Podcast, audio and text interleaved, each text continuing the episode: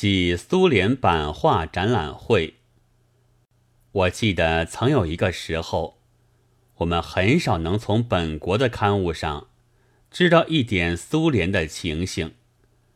虽是文艺吧，有些可敬的作家和学者们，也如千金小姐的遇到柏油一样，不但绝不沾手，离得还远呢，却已经皱起了鼻子。近一两年可不同了，自然见或还看见几幅从外国刊物上取来的讽刺画，但更多的是真心的绍借着建设的成绩，令人抬起头来，看见飞机、水闸、工人住宅、集体农场，不再专门两眼看地。惦记着破皮鞋，摇头叹气了。这些少界者，都并非有所谓可怕的政治倾向的人，但绝不幸灾乐祸，因此看得邻人的和平的繁荣，也就非常高兴，并且将这高兴来分给中国人。我以为，为中国和苏联两国起见。这现象是极好的，一面是真相为我们所知道，得到了解；一面是不再误解，而且证明了我们中国却有许多威武不能屈、贫贱不能移的必说真话的人们。但那些少界都是文章或照相。今年的版画展览会。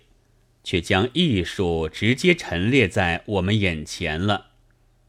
作者之中，很有几个是由于作品的复制，姓名已为我们所熟识的，但现在才看到手制的原作，使我们更加觉得亲密。版画之中，木刻是中国早已发明的，但中途衰退。五年前重新兴起的是取法于欧洲，与古代木刻并无关系。不久就遭压迫，又缺师资，所以至今不见有特别的进步。我们在这里才会得了极好极多的模范。首先应该注意的是内战时期，就改革木刻。从此不断的前进的巨匠法夫尔斯基和他的一派对内家冈察洛夫、叶卡斯托夫、毕科夫等，他们在作品里个个表现着真挚的精神，记起者怎样照着导师所指示的道路，却用不同的方法，使我们知道，只要内容相同。方法不妨各异，而依傍和模仿绝不能产生真艺术。对内加和叶卡斯托夫的作品是中国未曾少借过的，可惜这里也很少。和法夫尔斯基接近的包夫里诺夫的木刻，我们只见过一幅，现在却弥补了这缺憾了。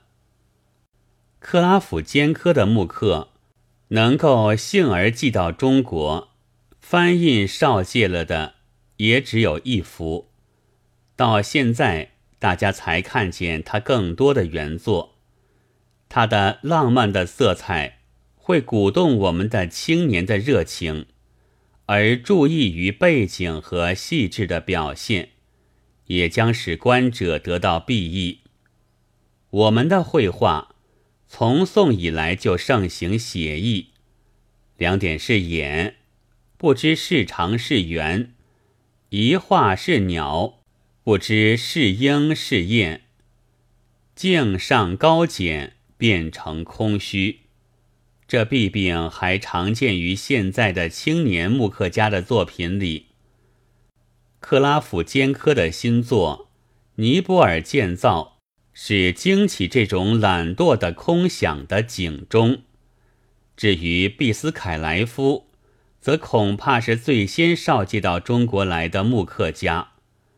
他的四幅铁流的插画，早为许多青年读者所欣赏，现在才又见了安娜·加里尼娜的插画。他的刻法的别一端，这里又有密德罗辛、西仁斯基、莫查罗夫。都曾为中国预先所知道，以及许多第一次看见的艺术家，是从十月革命前已经有名，以致生于二十世纪初的青年艺术家的作品，都在向我们说明通力合作、进向和平的建设的道路。别的作者和作品，展览会的说明书上各有简要说明。而且临末还接出了全体的要点，一般的社会主义的内容和对于现实主义的根本的努力，在这里也无需我赘说了。但我们还有应当注意的，是其中有乌克兰、乔奇亚、白俄罗斯的艺术家的作品。我想，倘没有十月革命。这些作品是不但不能和我们见面，也未必会得出现的。现在二百余幅的作品是已经灿烂的，一同出现于上海了。单就版画而论，使我们看起来，它不像法国木刻的多为鲜美，也不像德国木刻的。多为豪放，然而它真挚却非固执，美丽却非淫艳，愉快却非狂欢，有力却非粗暴，但又不是静止的。它令人觉得一种震动，这震动恰如用坚实的步伐，一步一步踏着坚实的广大的黑土。进向建设的路的大队友军的足音。附记：会中的版画既有五种：一木刻，一胶刻。目录译作油布刻，颇怪。看明目自明。两种是用强水浸石铜板和石板而成的。亦作铜刻和石刻，固可；或如目录，亦作石刻和石印，亦无不可。还有一种是在板上作画，再用纸印，所以虽是版画，却只一幅的东西。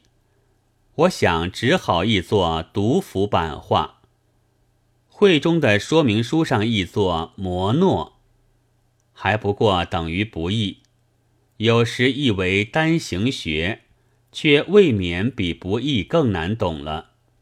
其实，那不提撰人的说明是非常简而得要的，可惜译得很费解。如果有人改译一遍，即使在闭会之后，对于留心版画的人，也还是很有用处的。二月十七日。